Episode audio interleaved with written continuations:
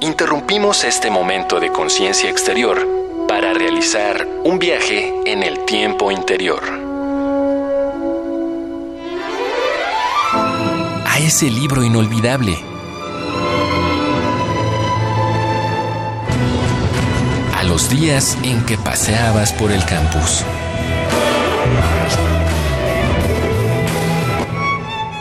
A tu primera vez en una sala de conciertos. Cada pieza musical suena a un momento inolvidable.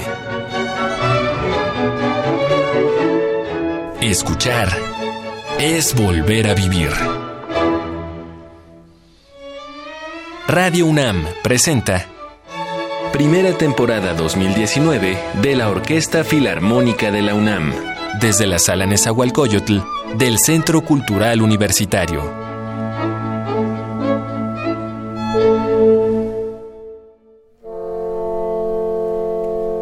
Pecaría de soberbia o quizá de ingenuidad aquel artista que asegurara haber creado una obra que no partiera de ninguna experiencia previa. Aún las primeras representaciones pictóricas eran eso, la interpretación que un ser humano hizo de las criaturas y actividades de su entorno. Esta es una regla aplicable a toda cultura. Los lingüistas se escarban en las raíces de los idiomas para encontrar que una palabra es más que eso, es el producto de muchos experimentos hablados. La forma en que construimos nuestras casas tiene todo que ver con la memoria histórica de cada región. Nuestra forma de vestir es el resultado de un contexto y una educación específicos. Y en un todo, nuestra sociedad no puede considerarse pura en su totalidad, pues es el producto de una serie de procesos históricos de los cuales nosotros no somos ni siquiera el resultado, sino que somos parte de esa ecuación que nunca deja de construirse. Así, todos los aspectos culturales que reconocemos como mexicanos son una mezcla diversa de múltiples aprendizajes. Los pueblos originarios, España, la cultura árabe, la filosofía occidental y el caló del Caribe. Y para honrar el proceso de creatividad donde una obra engendra la siguiente, se ha realizado este décimo programa de la primera temporada 2019 de la Orquesta Filarmónica de la UNAM. Entender que provenimos de una larguísima serie de preceptos es el principio para obedecer al oráculo de Delfos y empezar a conocernos nosotros mismos. Tan sencillo como reflexionar sobre nuestros gustos, nuestra forma de hablar y los temas a los que somos recurrentes. Estamos hechos a partir de nuestro entorno, una mezcla de las personas que hemos estimado y admirado a lo largo de nuestra vida. Estoy enamorado de la psicología de Goya. Llegó a escribir el compositor Enrique Granados, de su paleta, de su persona, de su musa, la duquesa de Alba, de las disputas que sostenía con sus modelos, de sus amores y lisonjas.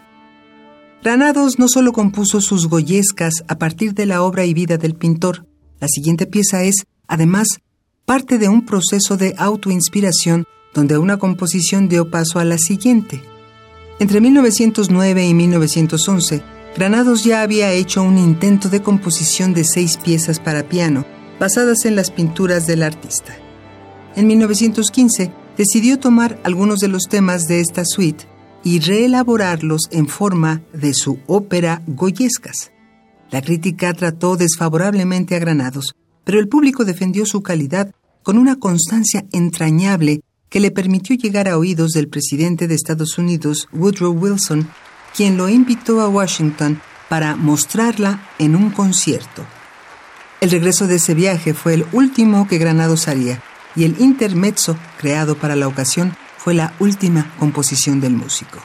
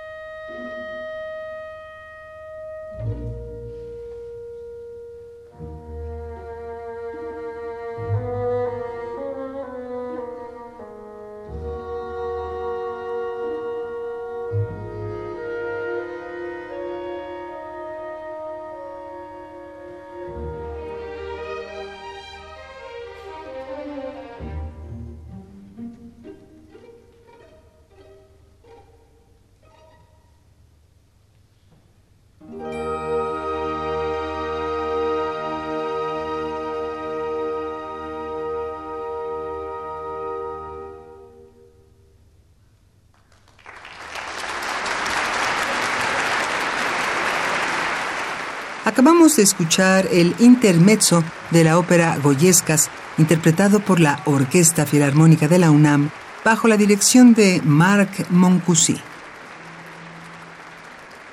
Cuando los árabes conquistaron la mayoría de las tierras de la península ibérica en el siglo VIII, designaron a estas como Al-Andalus.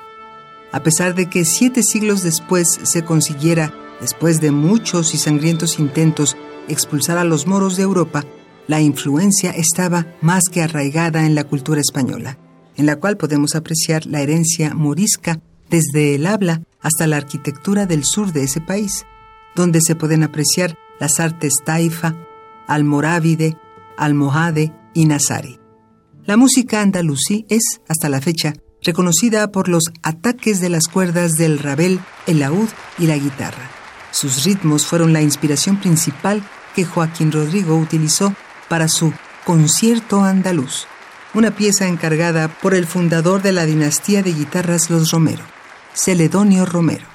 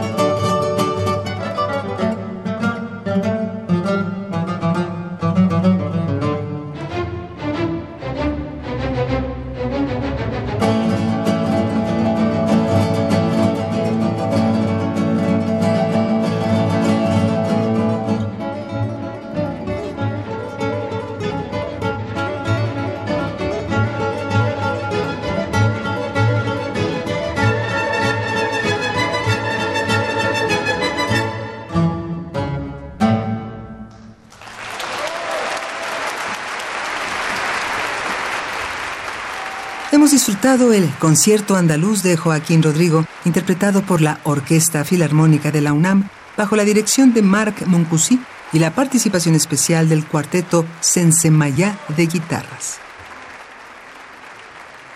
El más radical de los compositores del siglo XX era un profundo admirador del más conservador de los románticos del siglo XIX. A primera vista, la relación entre Arnold Schoenberg y Johannes Brahms puede parecer opuesta, pero no olvidemos que precisamente del conservadurismo de Brahms partía su experimentación, otra ley de los opuestos. Al ir en contra del mismo movimiento bajo el cual se desempeñaba, Brahms realizaba una búsqueda musical por terrenos que sus contemporáneos no entendieron, pero que cautivó a Schoenberg en el Cuarteto para cuerdas y piano número 1 en sol mayor, opus 25, para el cual hizo los arreglos que estamos por escuchar. Este proyecto no era un capricho. Schoenberg buscaba una pieza con la cual conmemorar el centenario del natalicio de Brahms en 1933.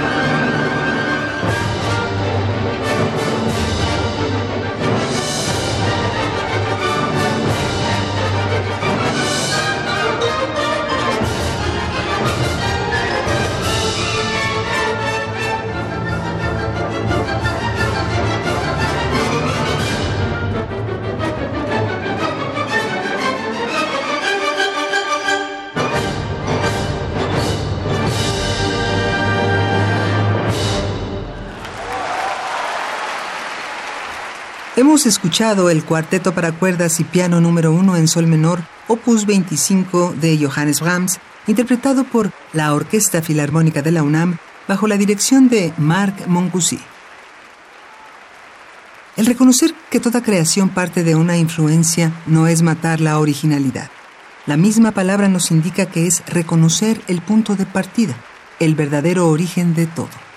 Algunos talleres de creación literaria sostienen la máxima de que ya todo se ha escrito. Y es verdad que si evaluáramos los textos a partir de sus tramas o sus temas, llevaríamos siglos viviendo en el plagio. Pero decimos que todo está escrito porque las ideas, los temas, son universales. Un amor prohibido, una pareja celosa o la descuidada y ansiosa búsqueda de poder. La originalidad no radica en quién lo pensó primero, sino en quién logra desarrollarlo de la manera más creativa. Agradecemos tu compañía durante esta emisión y te invitamos a escucharnos la próxima semana para disfrutar del último concierto de esta primera temporada 2019 de la Orquesta Filarmónica de la UNAM. Estuvimos con ustedes en los controles técnicos Francisco Mejía, el guion de Mario Conde, la producción de Marco Lubián y la voz de Tessa Uribe. Que tengas una excelente semana.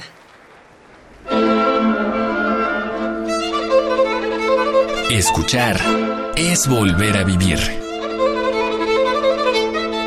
Porque los recuerdos también se ensayan, se afinan, se entonan y se interpretan. Hasta entonces, tenemos una semana más para construir nuevas memorias. Radio UNAM presentó Primera temporada 2019 de la Orquesta Filarmónica de la UNAM, desde la Sala Nezahualcóyotl del Centro Cultural Universitario.